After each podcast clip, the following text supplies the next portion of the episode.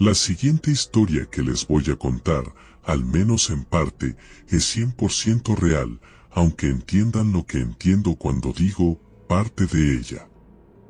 Mi papá trabaja en un hospital que en ese entonces técnicamente no se llamaba psiquiátrico, pero aún era un centro especializado en tratar a personas con problemas de salud mental.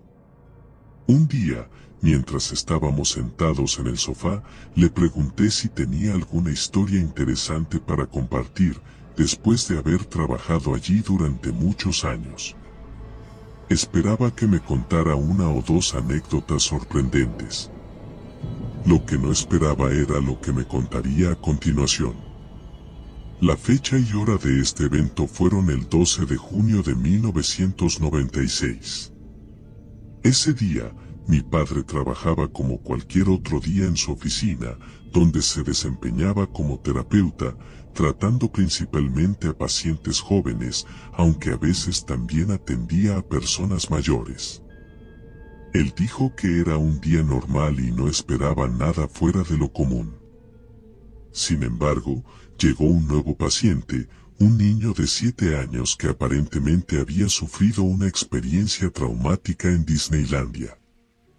Mi papá intentó sacarle toda la información posible y ayudarlo con todo lo que pudo, pero el niño no habló durante cuatro días.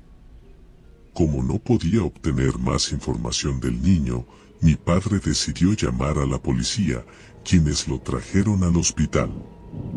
Sin embargo, tampoco pudieron proporcionarle la historia completa, por lo que mi padre tuvo que llamar por teléfono para obtener más detalles, como dónde estaba el niño y cómo lo encontraron. También consultó con otros terapeutas para intentar ayudar al niño en su recuperación. Según uno de los policías, encontraron al niño sentado en una banca con la mano sangrando. Uno de los operadores de la atracción lo vio y le preguntó qué había pasado, pidiéndole atención médica de inmediato. En ese momento, el niño comenzó a contar que había venido al parque con su padre, pero se habían separado. El oficial de policía le dijo a mi padre que nunca olvidaría esa conversación. El niño contó que alguien lo había secuestrado mientras esperaba en la fila del baño de hombres. Según su relato, la persona que se lo llevó vestía ropa similar a la de los empleados del parque y le dijo que lo llevaría a un baño mejor donde estaban Ronald, Mickey y los demás. Luego, el niño explicó que lo llevaron a la atracción, Small World, y que lo engancharon con cables para que pareciera uno de los animatrónicos. Cuando los visitantes del parque subían al juego, los cables en su mano controlaban sus movimientos. El niño estaba pintado con una sonrisa para que nadie notara la diferencia. Esta es la parte en la que todo se vuelve realmente perturbador.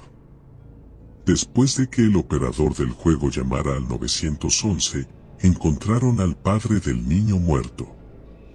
Por razones de confidencialidad, el niño al que llamaré Steven no puede dar su nombre real ya que mi padre todavía trabaja en el parque. Esteve le dijo a mi padre que cuando salió del juego, su brazo estaba torcido de una manera extraña. Mi padre se sintió muy confundido cuando supo que el padre del niño había fallecido. Él pensó que tal vez el niño estaba ocultando sus emociones, pero en general, cuando los niños intentan encubrir algo inexplicable como la muerte de un padre, no tienden a pensar en historias fantásticas. En cambio, suelen buscar consuelo en algo más positivo. Cada dos días, la madre de Esteve tenía una reunión con su terapeuta para discutir la situación. El terapeuta le hizo preguntas sobre si su difunto esposo tenía esquizofrenia o si había habido signos de pensamientos suicidas en el pasado. A ella parecía no importarle mucho las preguntas que le estaban haciendo. Simplemente respondió que su esposo era un gran padre y acababa de recibir un ascenso, y que estaban celebrando en Disneyland por esa razón. Mi padre le explicó que entendía de dónde venía, pero que necesitaba asegurarse de que no hubiera ningún problema subyacente. El oficial de policía encargado del caso de Esteve compartió en declaraciones confidenciales que la autopsia mostró que el padre de Esteve sufrió un fuerte golpe en la cabeza. Después de una exhaustiva investigación, pudieron obtener una orden judicial para visitar Disneyland y obtener toda la descripción del detrás de escena de la atracción Small World en comparación con el backstage real. Lo que voy a decirte ahora es muy confidencial. La historia que Esteve contó coincidió completamente con todo lo que había detrás de escena en el viaje Small World. Cada dos días, la madre de Esteve asistía a las reuniones con su terapeuta, quien le hacía preguntas sobre su esposo fallecido y si tenía esquizofrenia o pensaba en suicidarse. Sin embargo, ella parecía no preocuparse demasiado por las preguntas que le hacía. Simplemente respondía que su esposo era un gran padre y acababa de recibir un ascenso, celebrando en Disneyland por ello. A pesar de sus respuestas, el oficial de policía que investigaba el caso de Esteve encontró pruebas de que su padre había sufrido un gran golpe en la cabeza, lo cual explicaría su muerte. Tras obtener una orden judicial, pudieron acceder a los registros de Disneyland para investigar más a fondo.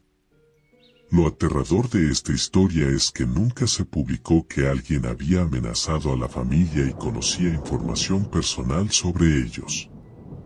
Además, cuando otro terapeuta fue asignado al caso de Esteve una semana después, lo declaró con esquizofrenia a pesar de que su padre sabía que esto no era cierto. Lo más extraño es que el nuevo terapeuta venía de Nueva York en lugar de California, como era habitual en los casos de su padre. El artículo de noticias que iba a contar la historia detallada de la muerte de Esteve también desapareció misteriosamente y el equipo de noticias perdió el interés en escribirlo al día siguiente. Esto llevó al padre de Esteve a creer que todo era un encubrimiento por parte de Disneyland.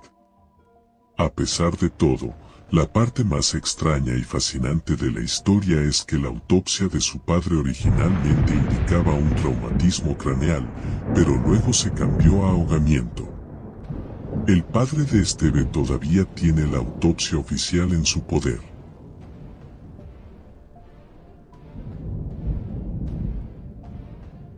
Para empezar, debo contar un poco de mi historia. Cuando era más joven, trabajé durante varios veranos para la comunidad de mi lago. Mis labores variaban desde lavaplatos, trabajador de mantenimiento, hasta ayudante de embarcaciones. Pero mi último y más largo trabajo fue como guardia de seguridad en la playa. La playa era pequeña y contaba con un edificio que incluía una sala de juegos, una terraza con vistas al lago, un restaurante, un pequeño motel y un vestíbulo para los huéspedes. Mi tarea era registrar a los huéspedes, asegurarme de que fueran miembros de la comunidad en regla y hacer cumplir las normas establecidas en el área. Sin embargo, este trabajo me trajo más críticas que alabanzas. Adolescentes malhumorados y otros individuos problemáticos estaban siempre presentes, lo que generaba un drama constante que bien podría ser parte de un programa de televisión adolescente. La historia tuvo lugar durante el verano y otoño de 2011. Tras graduarme de la universidad, decidí que sería el último año que trabajaría para la comunidad del lago. Estaba cansado del drama y estaba ansioso por encontrar un trabajo real. Para ganar más dinero ese año, también tomé el puesto de guardia nocturna como seguridad en la playa. Durante tres horas después de que la sala de juegos y el restaurante cerraban a las once de la noche, monitoreaba la propiedad y me aseguraba de que nadie la invadiera. Por lo general, Caminaba por la propiedad y luego me quedaba en el área del vestíbulo, viendo televisión y jugando mi Nintendo DS hasta que terminara mi turno. El 98% de las veces iba y venía sin incidentes, pero en ocasiones veía ciervos, mapaches, zorros y osos negros caminando por la cubierta. También tenía que pedirle a la gente que se fuera y barra diagonal o llamar a la seguridad de la comunidad para que me ayudara. Debo mencionar que una noche de julio, mientras veía un programa en la televisión, con una puerta corrediza de vidrio detrás de mí que conducía a la terraza, el programa que estaba viendo se fue a pausa comercial y la pantalla se volvió negra. Fue entonces cuando noté en el reflejo de la pantalla del televisor a alguien parado en la terraza mirando hacia la puerta y mirándome. Inmediatamente me sobresalté y me giré hacia la figura para ver quién era. Era un hombre de aproximadamente 5 ocho, vestido con una sudadera con capucha negra y sucia con un logotipo blanco de Adidas, pantalones cortos de baloncesto azul marino y zapatillas blancas. Con la capucha puesta, no pude distinguir su rostro, pero pude ver que tenía el cabello teñido de rojo brillante que se asomaba por debajo de la capucha, y parecía un poco más joven que yo en ese momento. El hombre estaba tambaleándose ligeramente y tenía las manos en los bolsillos, simplemente mirándome. Hola, señor. Lamento informarle que la playa y la terraza están cerradas por la noche. Debe abandonar la propiedad y regresar cuando reabramos por la mañana. Dije al chico. ¿Y a qué hora es eso? Preguntó el chico encapuchado. Su voz era monótona y parecía cansado, pero también nervioso. Será a las ocho de la mañana. Le respondí. Vale. Podría entrar y usar el baño. Dijo el chico encapuchado. En ese momento, empecé a sentir una extraña sensación acerca de este tipo. Había tratado con borrachos y drogados antes, pero este chico parecía estar en otro mundo y no parecía preocupado por eso. Lo siento, pero nadie puede entrar aquí a menos que sea huésped del hotel o del restaurante, los cuales están cerrados por la noche. Por favor, salga de la playa. Insistí educadamente. Pareció molestarse un poco, pero su postura no cambió. De acuerdo. Supongo que buscaré otro lugar para hacer mis necesidades. Respondió con una voz apagada. Luego se fue. Decidí seguirlo para asegurarme de que se fuera de la propiedad. En lugar de ir por la carretera, se adentró en el bosque. Aunque ya no lo veía, podía escuchar el sonido de sus pies arrastrándose entre la maleza y los palos. Después de eso, regresé al vestíbulo, cerré la puerta con llave, llamé al despacho, informé del incidente y pedí que vigilaran al tipo. Cerca de las 2 a.m., cerré todo, activé el sistema de seguridad y me fui. Me alejé del área de la playa, y justo cuando giré a la izquierda, un globo lleno de líquido rojo voló desde el bosque y se estrelló contra la ventana del pasajero. Me asusté y lo arrojé fuera del auto. No iba a salir y ver qué estaba pasando allí, ya que mi casa estaba a solo cinco minutos de la playa. Cuando llegué a casa, comprobé los daños y vi que la puerta del pasajero estaba cubierta con pintura roja de panpol. El impacto fue suficiente para abollar mi puerta. Llamé a la seguridad y les pedí que mantuvieran los ojos abiertos y revisaran el área en busca del tipo. Al día siguiente, me informaron que no habían visto a nadie allí, pero habían recibido informes de que los coches o las casas de otros residentes habían sido vandalizadas. Estaba enojado y desconcertado por lo que me había sucedido. El tiempo había pasado y ahora era otoño. La playa había cerrado durante la temporada, pero todavía necesitaban un guardia nocturno para asegurarse de que nadie dañara la propiedad. Era la semana de Halloween y también era mi última noche. Había conseguido un trabajo mucho mejor y esta era mi última noche después de dar dos semanas de aviso. Había asistido a una fiesta de Halloween durante el día y me había disfrazado de Jason con un machete comprado en Walmart. Estaba terminando mi turno y me senté afuera de mi auto hablando con un amigo por teléfono celular. Mientras hablaba, escuché algunos ruidos provenientes del bosque detrás del contenedor de basura. Le dije a mi amigo que tenía que colgar y fui a investigar. Era como si estuviera en una película de terror, caminando hacia los sonidos sospechosos. Vi a alguien salir detrás del contenedor de basura. Era el mismo tipo que había visto en julio. Su capucha estaba bajada y pude ver que tenía el cabello más largo y las raíces de su cabello castaño natural eran más largas que el tinte rojo que le quedaba.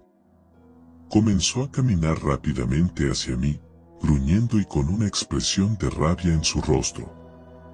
Tenía un tubo de hierro negro en su mano derecha y lo balanceaba mientras se acercaba. Corrí hacia mi auto y abrí la puerta trasera del pasajero que estaba mirando. Agarré el machete y lo levanté sobre mi mano, preparándome para defenderme. No recuerdo exactamente lo que dije, estaba lleno de adrenalina y emoción. Pareció detenerse y se quedó allí un rato, antes de darse la vuelta y regresar al bosque. Tan pronto como pude, salí de allí a toda velocidad. Conduje rápido por los caminos ventosos de mi comunidad y llamé a la seguridad y a la policía. Cuando llegaron, el hombre ya se había ido. No se supo más sobre él o el incidente durante los siguientes cuatro años.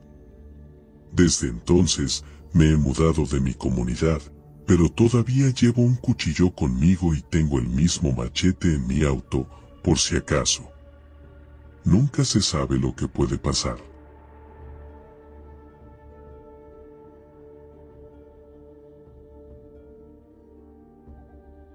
Soy un oficial de policía en el sur de EU, en un departamento suburbano con alrededor de 100 oficiales juramentados.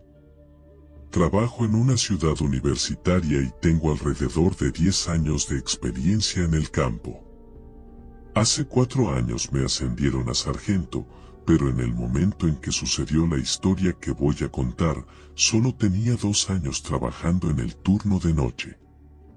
Afortunadamente, mi carrera no ha afectado mucho mi bienestar mental, ya que no tengo hijos. Sin embargo, esto es algo común en nuestro trabajo. Aunque puedes intentar construir muros mentales para protegerte, cuando tienes una conexión emocional con tus hijos y te enfrentas a situaciones que involucran a niños, estos muros no significan nada. La historia que voy a contar aún me pone los pelos de punta, especialmente cuando llueve. Todo sucedió en septiembre, justo después de la medianoche, cuando recibí una llamada por disparos. Por lo general, estas llamadas resultan ser falsas alarmas, como fuegos artificiales o un coche petardeando, pero en su mayoría son fuegos artificiales. Así que, a menos que recibamos múltiples llamadas o una confirmación de un tirador o heridos, solo enviamos una unidad. Esa noche, fui yo quien tuvo que ir. Los disparos se reportaron cerca de un estadio de fútbol universitario. Debido a que era temporada de fútbol, había muchas carpas blancas grandes instaladas alrededor del estacionamiento para los seguidores.